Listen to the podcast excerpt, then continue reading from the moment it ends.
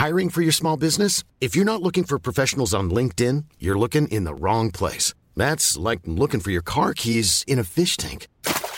LinkedIn helps you hire professionals you can't find anywhere else, even those who aren't actively searching for a new job but might be open to the perfect role. In a given month, over 70% of LinkedIn users don't even visit other leading job sites. So start looking in the right place. With LinkedIn, you can hire professionals like a professional. Post your free job on linkedin.com/people slash people today.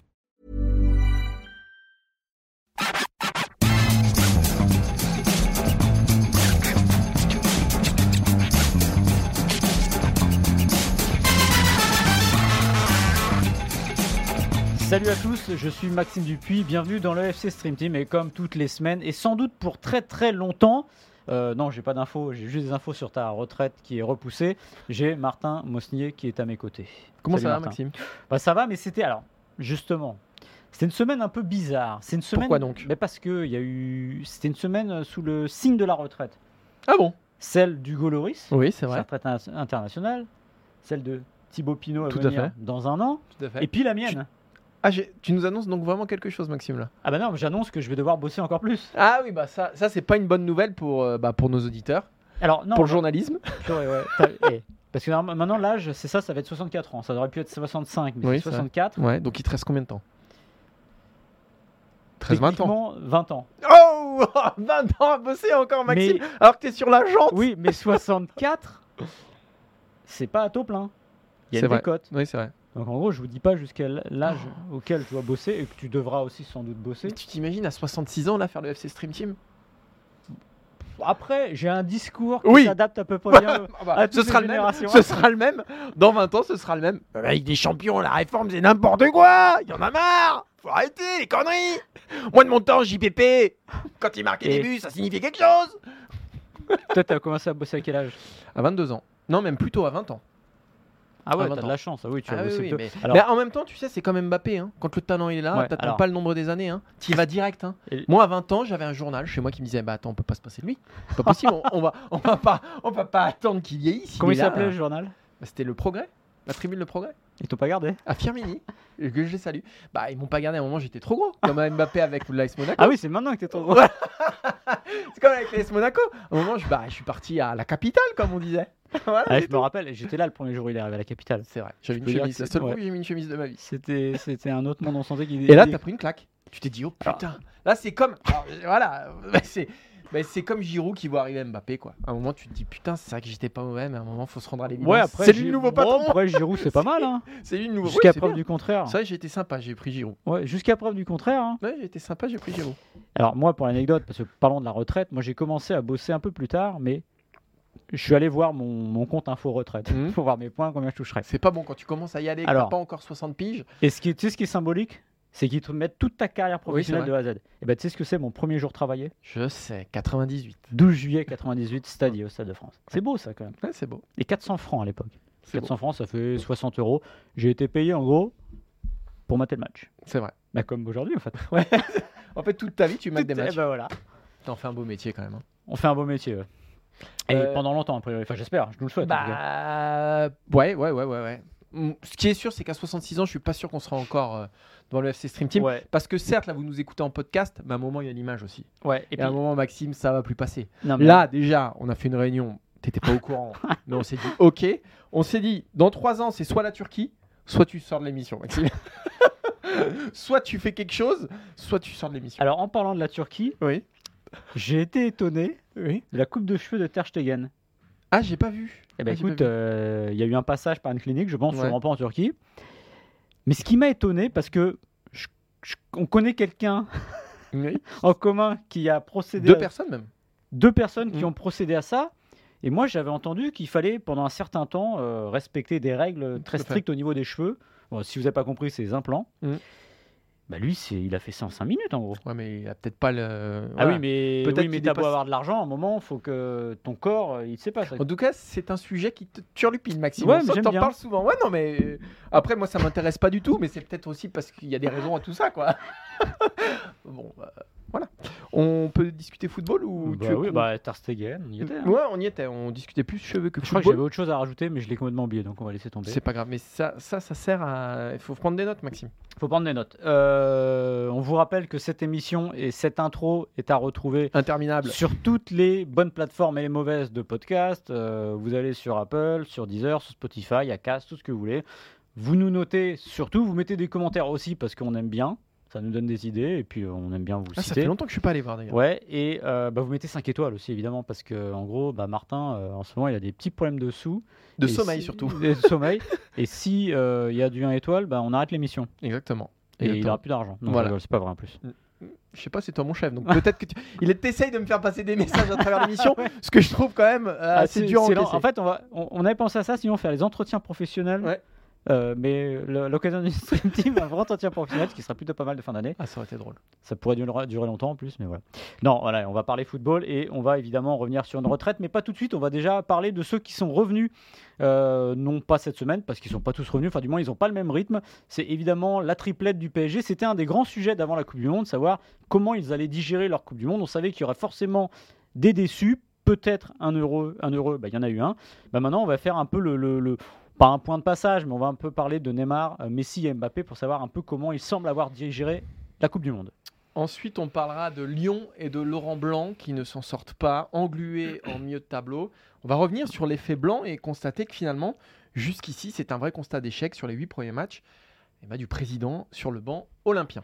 On parlera un petit peu de Laurent Blanc dans le troisième sujet, mais indirectement, puisqu'on va revenir évidemment sur la retraite internationale d'Hugo Lloris. La question, elle est simple, elle est courte. Lloris, Barthez, qui est le plus grand euh, gardien de l'histoire du football français? Ouh, Ça promet. Ça promet très très très très joli sommaire. Et on D'ores verra- et déjà, le sujet que je préfère.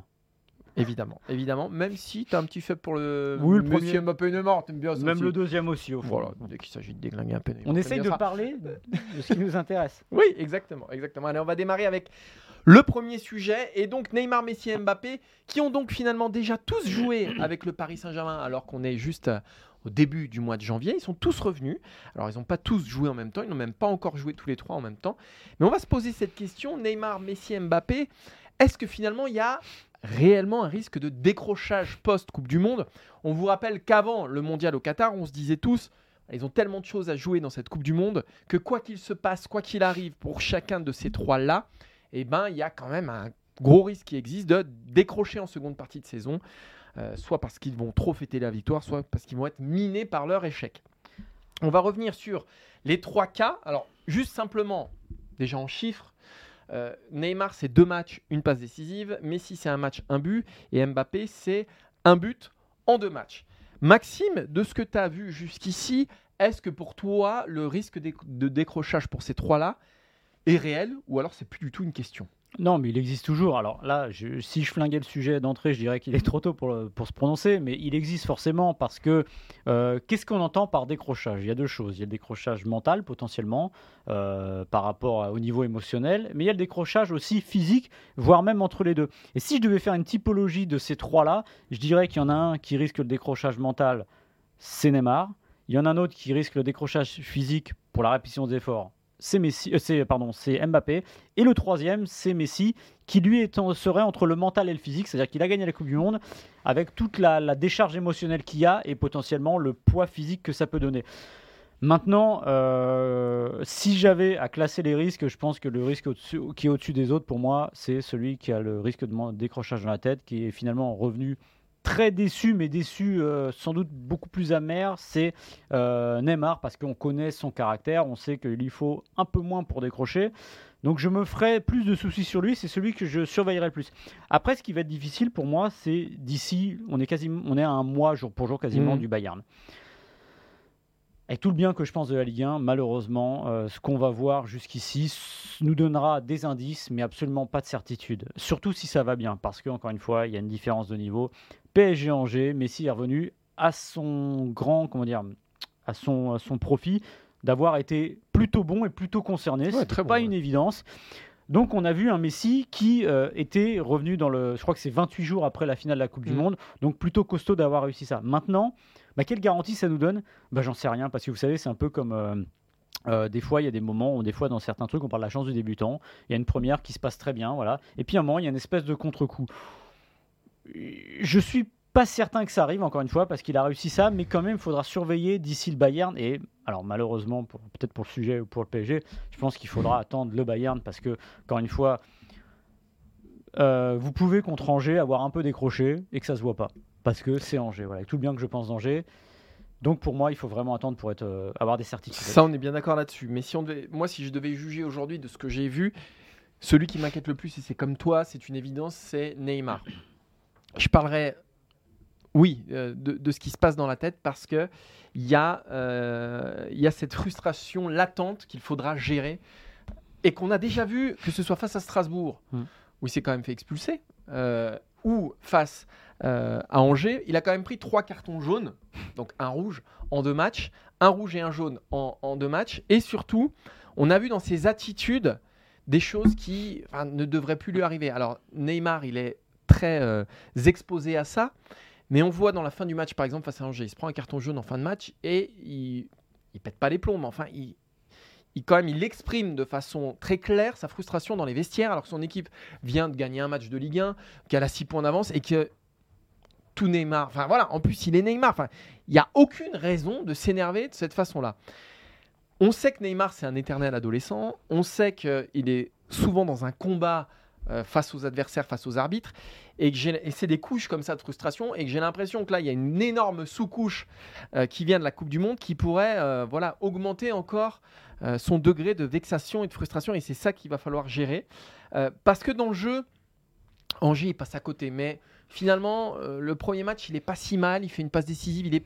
Voilà, pour moi, j'ai rien vu de ces trois-là qui me fait dire que ils vont décrocher mm. euh, euh, complètement, que voilà, ils ont débranché, qu'ils ont voilà que, soit le succès, soit l'insuccès en Coupe du Monde les font complètement disjoncter. Il y a rien qui m'a qui m'a qui m'a montré ça. En revanche, oui, j'ai des inquiétudes sur Neymar. J'en ai moins sur Mbappé parce que j'ai l'impression que c'est celui qui est le plus euh, imperméable à tout ça parce qu'il est dans un destin, il est dans une histoire, il est dans une mission, il est dans tout ce que vous voulez. Euh, et Messi, effectivement, tu auras le contre-coup physique à un moment ou un autre. Il, il suffit de prendre les, champions du monde 2018. Alors, ce n'étaient pas tous des Messi, mais quand même, à un moment, ils ont tous connu plus ou moins un creux. Et effectivement, Messi, il sera, il sera, euh, il, est exposé à ça. Après, de ce que j'ai vu face à Angers, au-delà de sa performance qui était très bonne, je l'ai vu concerné. Hmm. Notamment quand Ekitike à un moment lui remet pas un ballon en retrait, qu'il l'engueule un petit peu. Voilà, je me dis que le mec, il vient de gagner la Coupe du Monde avec l'Argentine, mais qu'il est quand même concerné. Et ça, pour moi, c'est essentiel. Il a gagné la Coupe du Monde, donc il se dit maintenant à 35 ans, je peux me permettre de gueuler sur ma coéquipier. c'est possible. Moi, il n'avait pas euh, besoin de ça. Hein. Même il le faisait pas beaucoup. Euh, non, non, mais euh, je suis d'accord avec toi sur Neymar. En fait, le problème de Neymar, c'est au-delà de la Coupe du Monde, c'est parce qu'il est Neymar. C'est-à-dire que bah, c'est un peu un, dire, un ado un peu rebelle enfermé dans un corps de, de mec de 30 ans. Et voilà, il peut péter les plombs à tout moment. Alors vous savez, c'est comme tu dis, c'est des petites sous-couches. Des fois, c'est voilà la Coupe du Monde plus ça, plus ça, plus ça. Euh, il avait dit avant le mondial, dans une, interview, je crois qu'il a donné pour le média Dazone, euh, que euh, potentiellement c'était la dernière parce qu'il ne se voyait pas rester 4 ans au plus haut niveau derrière. C'était trop dur, trop long. ça dit aussi quelque chose de, de ce qu'il est, c'est-à-dire qu'il est à fleur de peau. il a ce côté artiste virtuose, mais bon, bah, qui fait qu'il y a des fois bah, l'artiste virtuose laisse sa place au gamin, au gamin de rue qui va, va mettre une mandale. Et puis voilà. Donc il y a toujours ce risque-là avec lui. Évidemment, l'amont de frustration, même inconscient, peut créer ce genre de souci que un Mbappé, comme tu l'as dit, n'aura pas.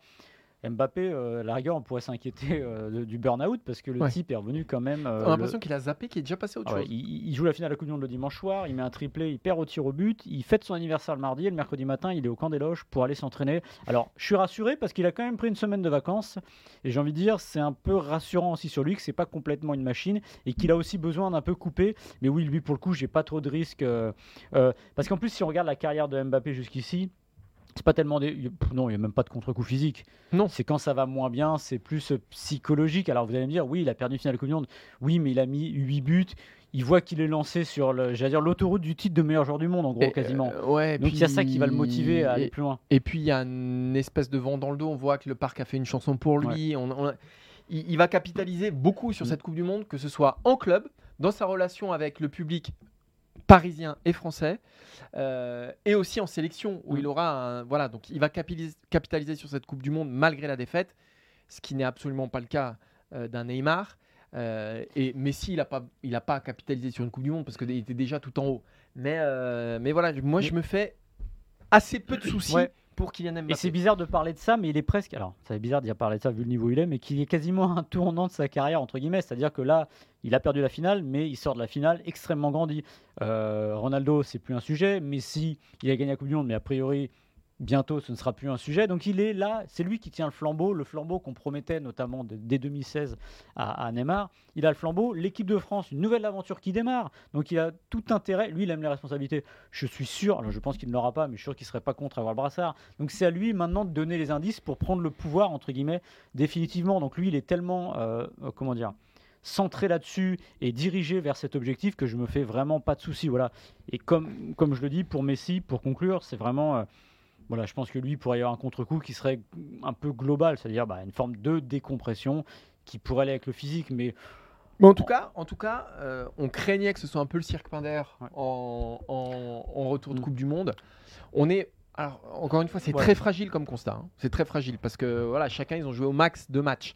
Et Messi n'en a joué qu'un. Donc, c'est très, très fragile. Mais, de ce qu'on a vu pour le moment, on a l'impression que ce ne sera pas le cirque Pinder, que ce sera quand même quelque chose de euh, raisonnable, on va dire. Rendez-vous le 14 février face au Bayern, le vrai. De toute le façon, oui. choc, conclusions, les tirera là. Et le 8 mars, il me semble, le match retour. Donc euh, c'est là où on sera, mais en tout cas, au moins les trois sont là, pas blessés, Et ils sont revenus vite. et sont revenus vite. Alors, on va passer au deuxième sujet et à une équipe qui a assez peu finalement contre le coup de la Coupe du Monde parce qu'il y a assez peu d'internationaux qui l'ont joué, mais euh, une équipe qui ne décolle pas. On s'était dit, on s'était dit, euh, Laurent Blanc arrive, il y a une trêve très longue qui va permettre à Laurent Blanc de mettre en place un projet, des idées, de travailler. Et puis, le constat, il est là. 11 points après 8 matchs. Laurent Blanc et Lyon, ça démarre pas terrible. Seul Silvino, lors des 25 dernières années, a fait pire que Laurent Blanc.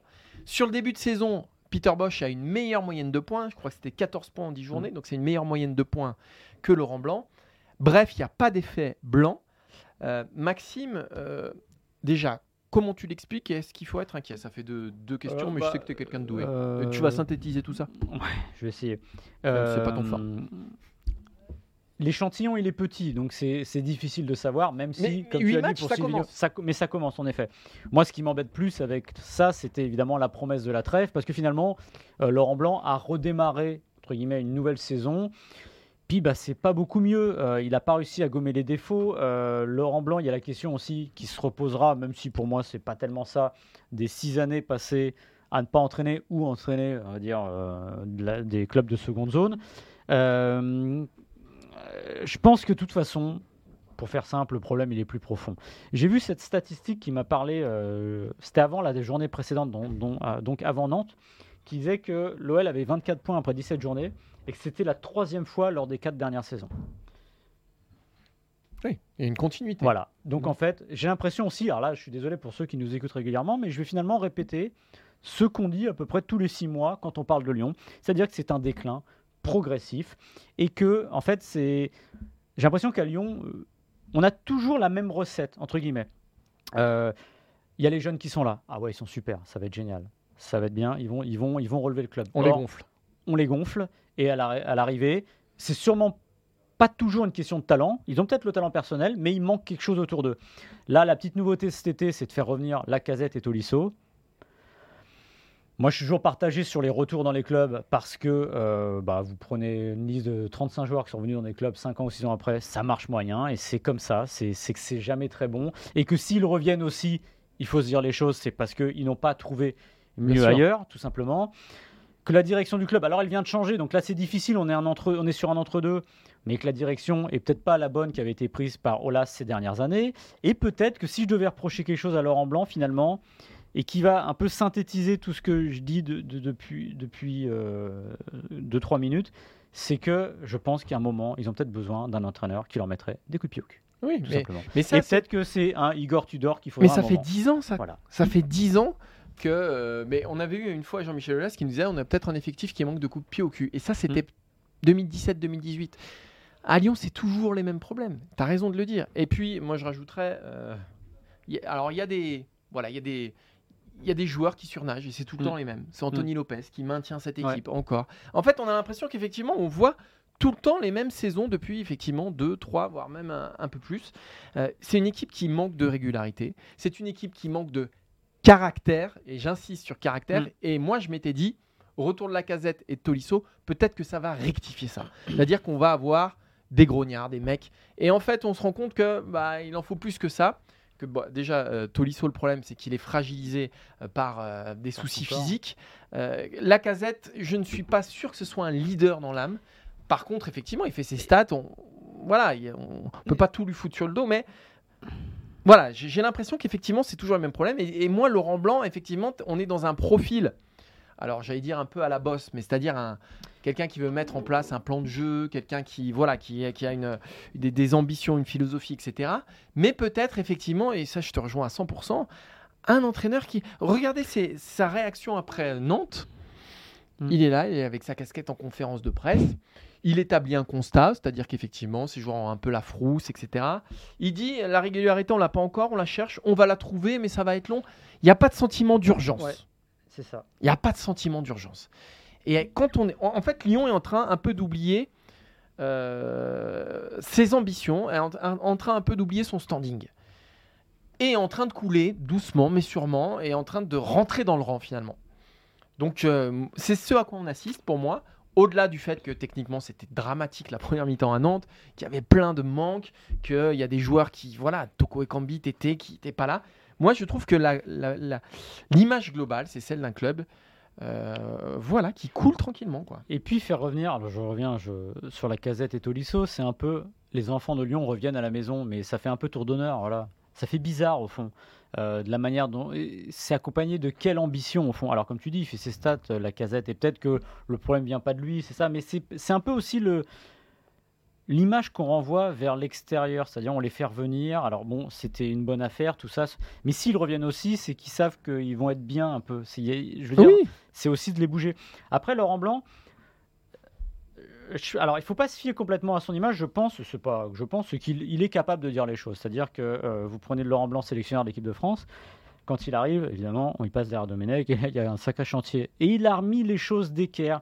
Mais quand il faut passer, j'allais dire, au-dessus et euh, s'il faut serrer euh, les effectifs et mettre un peu de poigne, là, vous avez besoin d'un Deschamps. Il sait pas faire ça, voilà. Simplement, il va savoir sur des valeurs de respect, etc., de dire aux joueurs, tu tiens pas comme ça, des, des, des- Mais s'il faut vraiment mettre le gros coup de pied aux fesses, je pense pas que ce soit la, bonne personne pour ça. Là, ce qu'il espérait, je pense, au retour de, j'allais dire des vacances, mais de la trêve Coupe du Monde, c'est de dire, euh, voilà, je les ai remis d'écart physiquement, je leur ai insufflé ce que je veux. Oui, mais sauf que bah, dans le caractère, ça fonctionne pas. Et à un moment, quand, avec certains joueurs, ça marche pas, avec Boss, ça marche pas avec Silvino, ça marche pas avec un tel, ça marche pas avec un tel, c'est que une personne, c'est un accident, c'est une erreur de casting. Quand ça fait trois ou quatre personnes avec qui ça ne marche pas, c'est que le problème, il est peut-être ailleurs. Et là, je pense que Lyon, typiquement, est peut-être aussi à un tournant de son histoire. Il y a Textor qui est arrivé. Et Peut-être qu'il faudra prendre une autre direction. prendre une autre direction Mhm. parce que ils sortent des jeunes qui sont sans doute. Le cas, Awar, pourquoi il est encore là? Mhm. Pourquoi il a tout refusé? Ouais. Peut-être qu'il est bien aussi à Lyon, il y a Mhm. peut-être ça derrière. Moi, je pense qu'aussi, il y a une équipe. J'ai l'impression qu'on est, comme toujours, sur un groupe qui se croit peut-être supérieur à ce qu'il est et Mm. qui se dit ça va tourner au bout d'un moment. Mm. Parce qu'on est Lyon. Ouais. Parce qu'on sort des jeunes. Parce qu'on a des bons jeunes. Bah, parce qu'il y a la casette, parce qu'il y a Tolisso, parce qu'il y a un grand stade, parce que voilà. Cacré, Gusto, etc. voilà. Mais. Cacré, Gusto, oui, mais. Cacré, est-ce qu'on n'est pas allé trop vite par exemple? Voilà, mais oui. Et Cherki, est-ce qu'on va pas trop vite aussi? Ah oui, ça, bah non, mais là oui, ça c'est sûr. Parce que Cherki, euh, on entend beaucoup parler, euh, les coachs passent, et finalement, son statut bouge pas beaucoup. Mais voilà, j'ai l'impression que pff, Lyon, il y a une image, il y a une image de Lyon, et il y a ce qu'on voit aujourd'hui. Et euh, le delta, il est quand même énorme. Mais je pense que Lyon se nourrit de son image. Alors, pas seulement de son, de son passé, euh, début de- du 21e siècle, etc. Mais voilà, on est Lyon, on est des jeunes, etc. Je pense qu'il va falloir casser ça, effectivement, comme tu le disais, peut-être prendre une autre direction. Et je pense que c'est un vrai travail de fond qu'il va falloir entamer euh, avec Laurent Blanc. Parce qu'on n'a pas dit l'essentiel. Ah 18 journées de jouer. Oui. Lyon est 8e, Mm. 25 points. Mm. 7 points, 6 points pardon, derrière le 7e Lille. Donc déjà, il y a même un gap par rapport au 6e. 14 points derrière l'OM qui est troisième du Oui, championnat. le podium, c'est même plus un horizon. Donc, en fait. autant dire, voilà, parce qu'on pourrait dire. C'est oui, même plus un objectif. Il, il reste le- la phase retour et il peut arriver parfois qu'une équipe s'écroule Ouais, et que mais l'autre avance. là, c'est Sauf trop. que là, il y en a trop. Ouais. Il y a- il y, a trop d'équipes entre les deux. Donc, faut oublier en gros la Ligue des Champions. Et puis voilà, en plus, il y a cette musique-là. C'est-à-dire que là, les joueurs, ils savent lire, ils savent compter. Ils voient 14 points. Ok. Bon, on va s'accrocher, on va essayer. Mais plus ça va aller, moins ça va aller. Ça passera au talent individuel, ça passera au talent sur certains matchs, mais quelle fin La question presque là, ce qu'on peut se demander, c'est quelle fin de saison pour l'OL En fait, euh, ça me fait penser à un autre club que Lyon n'aime pas beaucoup, euh, qui l'année dernière se disait Ok, on est 20 e mais on est Saint-Etienne, on va se sauver. Mm. Bah, là, c'est un peu pareil, on est Lyon, donc on va, on va finir par y arriver. Sauf que Lyon n'y arrive plus. Il faut une révolution à Lyon. Et, et comme disait Albert, Albert Einstein, Ouh là là, Maxime. la, la définition de la folie, c'est quand tu fais toujours fois la même chose et que tu penses qu'il va y avoir des résultats différents. Oui, il m'a scotché. Ah, ça mais- fait quoi? Ça fait 6 ans qu'on fait cette émission, Maxime? Je Bientôt 7 J'ai dû le sortir 50 fois. Non. Non Mais pas du tout. Et Et ça t'étonne. non, c'est peut-être La ta, meilleure. ta plus belle punchline. Donc il a fallu quand même attendre 7 ans. Donc on se donne rendez-vous dans 7 ans, en 2030. Ah, je sais pas. T'as- T'imagines? 2000, ah, T'imagines? Ah, ce serait. Je sais pas. Et je sais pas si ce serait bien. Que tu sois là en 2030 Ouais, ou toi. Moi j'ai la réponse. Non, mais moi pour toi j'ai la réponse. Non, mais ici, au même endroit. En fait, parce qu'à un moment, faut avancer. Là t'as l'impression de reculer? Non, non, non, mais si tu si es encore là en 2030, et on a l'air malin si on est encore là, parce qu'il y a quelqu'un qui viendra sur Instagram de dire, de dire Ouais, Plus personne s'en souviendra là. si tu n'avances pas, tu stagnes, mais tu stagnes pas, en fait, tu recules. Donc tu vois, il y a ça derrière. Ouais, là on me dit d'enchaîner parce que là c'est pas Mais J'ai mon fameux la, la nature n'aime pas le vide aussi, Ah oui, ça tu le dis souvent. ça. mais c'est tellement vrai. C'est vrai, c'est vrai. Bref. On va parler de. Bon, on va terminer cette émission avec euh, un sujet qui nous tenait à cœur, puisque bah, vous le savez, on a un petit faible équipe de France. Puis il y a quand même le recordman de sélection, le recordman de capitaine en équipe de France qui a pris sa retraite en début de semaine. C'était lundi, me semble-t-il. Ouais. Hugo Lloris qui raccroche chez les Bleus. Ça fait maintenant 3-4 jours donc, et on voulait quand même avoir ce débat qu'on n'a pas eu sur le site euh, eurosport.fr et donc on aimerait avoir avec Maxime. Lloris Barthez, qui est le plus grand Maxime, je vois ton petit sourire. Il sent qu'il va m'en mettre une là, qu'il veut, il me clouer au pilori. Ah, pas du tout. Euh, Non, pas du tout, parce que c'est difficile. Choisis, Enfin, choi- c'est difficile. choisis ton bonhomme et argumente. Bah, moi, j'ai choisi. Alors, déjà, première chose, quelle chance de les avoir eu tous les deux. Mm. Parce que vous êtes à plus de 230 sélections, avoir deux gardiens comme ça sur euh, près de deux décennies et demie, c'est plutôt pas mal. Après, moi, pour moi, le meilleur, pour moi, des deux, le plus grand gardien français, ça reste Fabien Barthez. Parce que là, on touche à, à, l'iconique. Euh, les deux ont fini assez euh, dans un clin d'œil sur une finale de tir au but, euh, finale perdue au tir au but de Coupe du Monde, ce qui est assez exceptionnel. Alors évidemment, il va y avoir les chiffres qu'on peut, on peut citer ici. Il y en aura toujours à l'avantage de l'un, de l'autre. Euh, 145 sélections, de l'autre côté 87. Alors tout ça s'explique. Barthez a moins de sélections parce que euh, il y avait un peu moins de matchs à l'époque. Et puis Barthez, il n'avait pas envie de s'ennuyer avec certains matchs amicaux entre les compètes. Donc ce qui fait qu'il a laissé sauter quelques sélections entre-temps. Mais moi, il y a quelque chose qui m'impressionne avec Barthez, c'est la régularité évidemment au plus haut niveau dans les grandes, euh, dans les grandes co- compétitions, même celles que l'équipe de France a ratées. Je pense à la Coupe du Monde 2002, où il est vraiment pas le, le plus coupable euh, de ça. Et alors, je vais dire un chiffre, un seul. 87 sélections, 51 matchs. Là, je remercie Chronique Bleue parce que je l'ai trouvé sur leur site. Ouais. 51 matchs sans prendre de but. Ça, c'est incroyable. Et 48 buts au total. En gros, il prend un but tous les deux matchs. Évidemment, il a la meilleure défense de l'histoire devant lui. Le quatuor qui n'a jamais perdu un match quand il était aligné, c'est-à-dire Lizarazu, Thuram, euh, Blanc, De Sailly et lui derrière. Mais n'empêche, il fait partie de cette défense. Et voilà, moi j'ai aimé beaucoup de choses de Fabien Barthez. La grosse différence pour moi entre les deux, c'est sans doute, dans le jeu on va en parler, mais c'est au niveau du caractère Bien sûr. même si Barthez est, une forme de leader, c'est-à-dire qu'il avait ce côté de pouvoir parfois gueuler sur ses coéquipiers. C'est pas la même chose, c'est un leader un peu plus détaché, avec un- une approche. J'étais très étonné, très étonné et en même temps rassuré de voir Loris quand il annonçait sa retraite internationa- internationale. On sentait qu'il y avait une chape de plomb qui retombait d'un coup, euh, une pression qui retombait, et ça fait bizarre parce qu'on dit il est toujours dans le contrôle, et là on sentait il souriait. Barthez, lui, on a l'impression que cette chape de plomb n'a jamais existé. Euh, son premier gros match, c'était en Roumanie en 95, un match majeur pour l'équipe de France. Et là, il joue le match comme un gamin. C'est-à-dire qu'il a toujours eu ça. Et je trouvais que ça a fait, sa force tout au long euh, des compétitions. Et évidemment, les compétitions, ça je vous laisse revoir euh, ce qu'il a fait. C'est un immense gardien. Et pour moi, c'est le meilleur. Alors, le plus grand gardien français de l'histoire, c'est difficile de te contredire parce que Barthez, il y a aussi un palmarès qui parle. Voilà. Lloris, il est beaucoup de fois vice. Euh, Barthez, lui, il va au bout et il gagne les trophées. Je pense avec des champions à l'Euro qui manquent à, à Hugo Lloris notamment. Après, je pense, moi, que le plus important pour l'équipe de France, dans l'histoire de l'équipe de France, je mettrais Lloris au-dessus de Barthez. Alors évidemment, euh, Barthez est juste derrière, mais malgré tout, il est derrière. Pourquoi? Pour plusieurs choses. Bah déjà, il y a effectivement cette longévité, ce capitanat, euh, cette importance dans le collectif qu'on sous-estime. Parce qu'Hugo Lloris, je pense qu'on le... que son caractère, cette image un peu de gendre idéal, de garçon très Mm. sympa, très gentil, ça lui a, ça lui a desservi. Surtout que de l'autre côté, tu as le mec un peu rock'n'roll, plus spectaculaire aussi, qui sort dans les pieds et qui marque un peu plus euh, les esprits. Mais, mais, mais, mais, mais, mais, mais, et ça c'est très important, je pense que Fabien Barthez n'a jamais fait un tournoi à la hauteur de la Coupe du Monde 2018 du Lloris. Je pense que dans le parcours de l'équipe de France et dans les résultats de l'équipe de France, Fabien Barthez, évidemment qu'il a été important, je pense qu'il l'a été moins qu'Hugo Lloris. Prenez euh, tous les tournois d'Hugo Lloris. Alors, un peu moins euh, avant 2014, mais son Euro 2016, sa Coupe du Monde 2018, sa Coupe du Monde 2022, et même d'une certaine manière son Euro euh, 2021, on est sur quatre tournois exceptionnels. Barthez, j'en vois qu'un, l'Euro 2000, où il est vraiment très très bon. Sinon, euh, voilà, il est moins décisif. Alors peut-être qu'il a été amené à l'être moins, parce qu'effectivement, devant lui, il avait des Avengers. Et voilà, ce, que, ce que n'a pas eu. Mais je pense que dans l'histoire de l'équipe de France, Lloris est plus décisif et plus important. Et je trouve qu'il faut le souligner. Je valide avec toi sur notamment Couillon 2018 où il fait un, un immense tournoi et en plus il allie euh, les images iconiques. Mais c'est vrai qu'avec le recul, il y a plus d'images iconiques sur le des arrêts, évidemment. La, L'Uruguay. ce Caceres, euh, l'arrêt contre la Roumanie, bon, c'est 2016. Mais c'est vrai qu'on a des, des flashs comme Des ça. points, des points de repère, peut-être parce que c'est moins vieux aussi.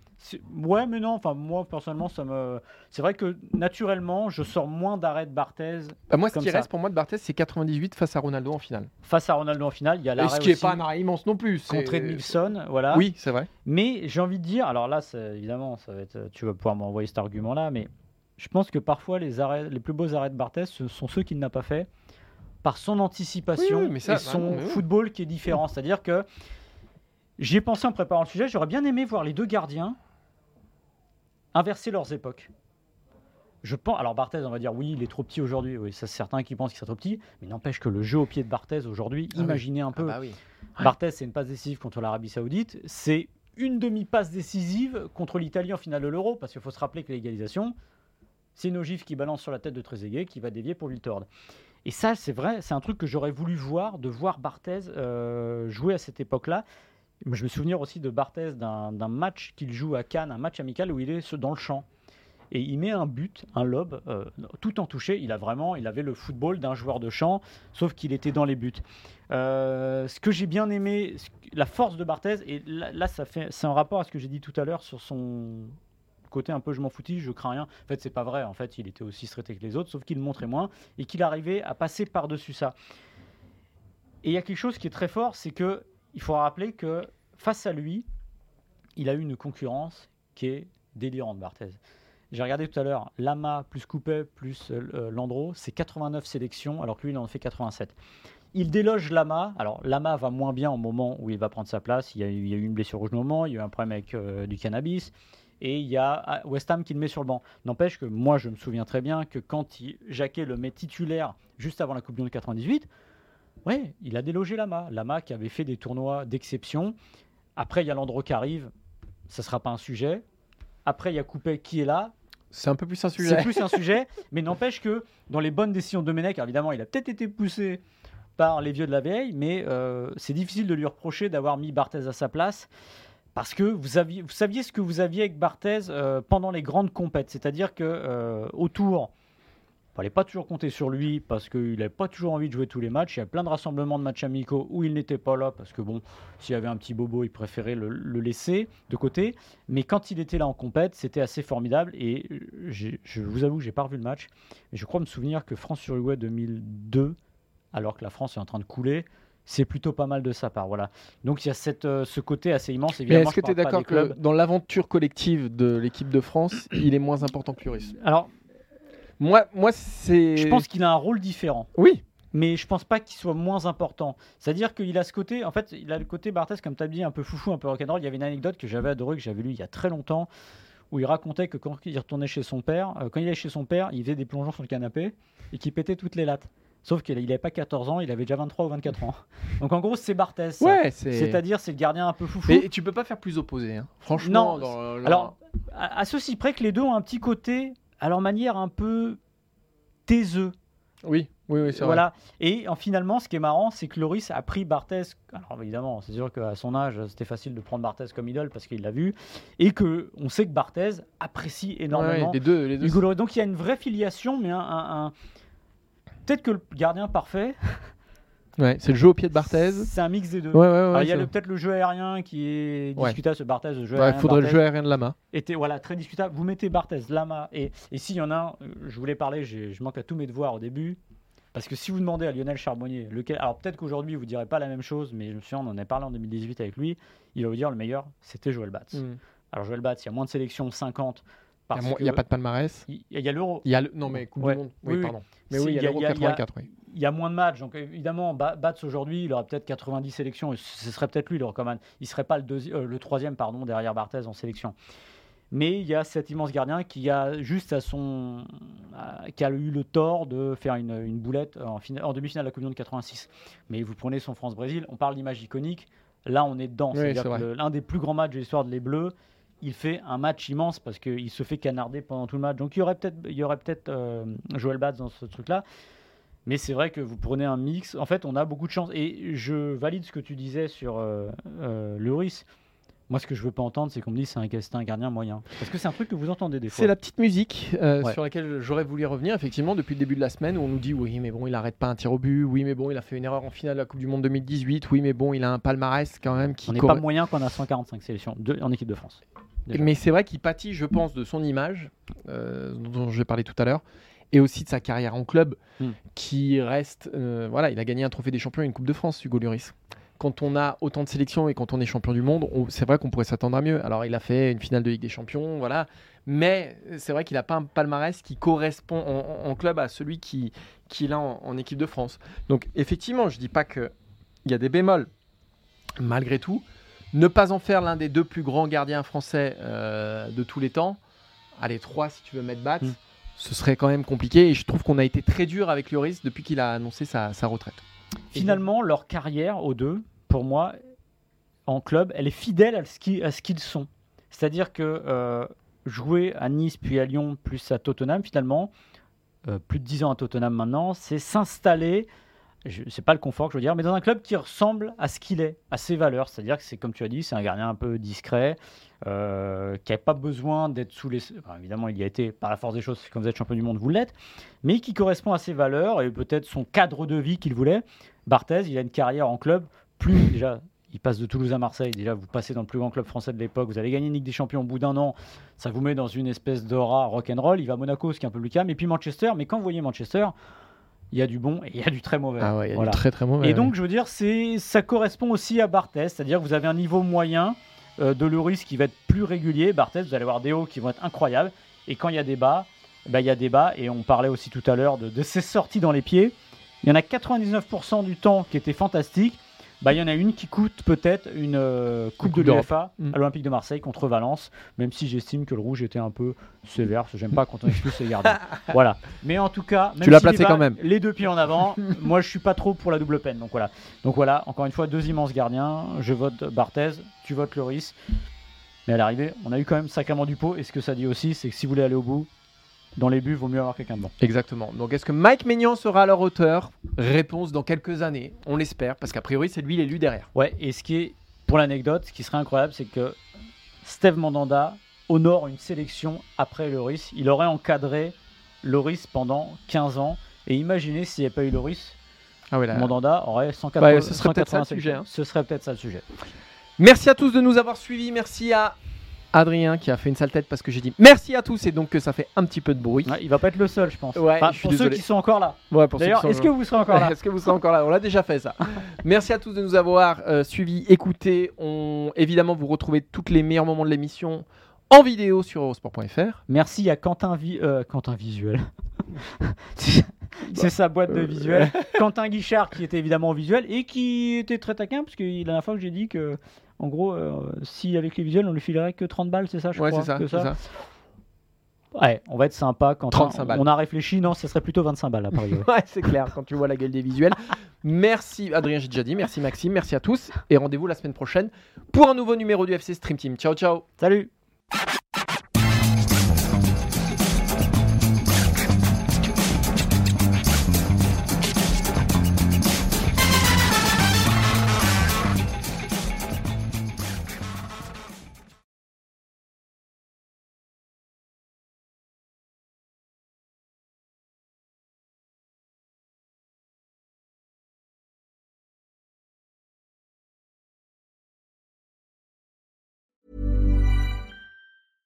Hey, it's Paige DeSorbo from Giggly Squad. High quality fashion without the price tag. Say hello to Quince. I'm snagging high-end essentials like cozy cashmere sweaters, sleek leather jackets, fine jewelry, and so much more. With Quince being 50 to 80% less than similar brands. And they partner with factories that prioritize safe, ethical, and responsible manufacturing. I love that. Luxury quality within reach. Go to quince.com slash style to get free shipping and 365 day returns on your next order. Quince.com slash style.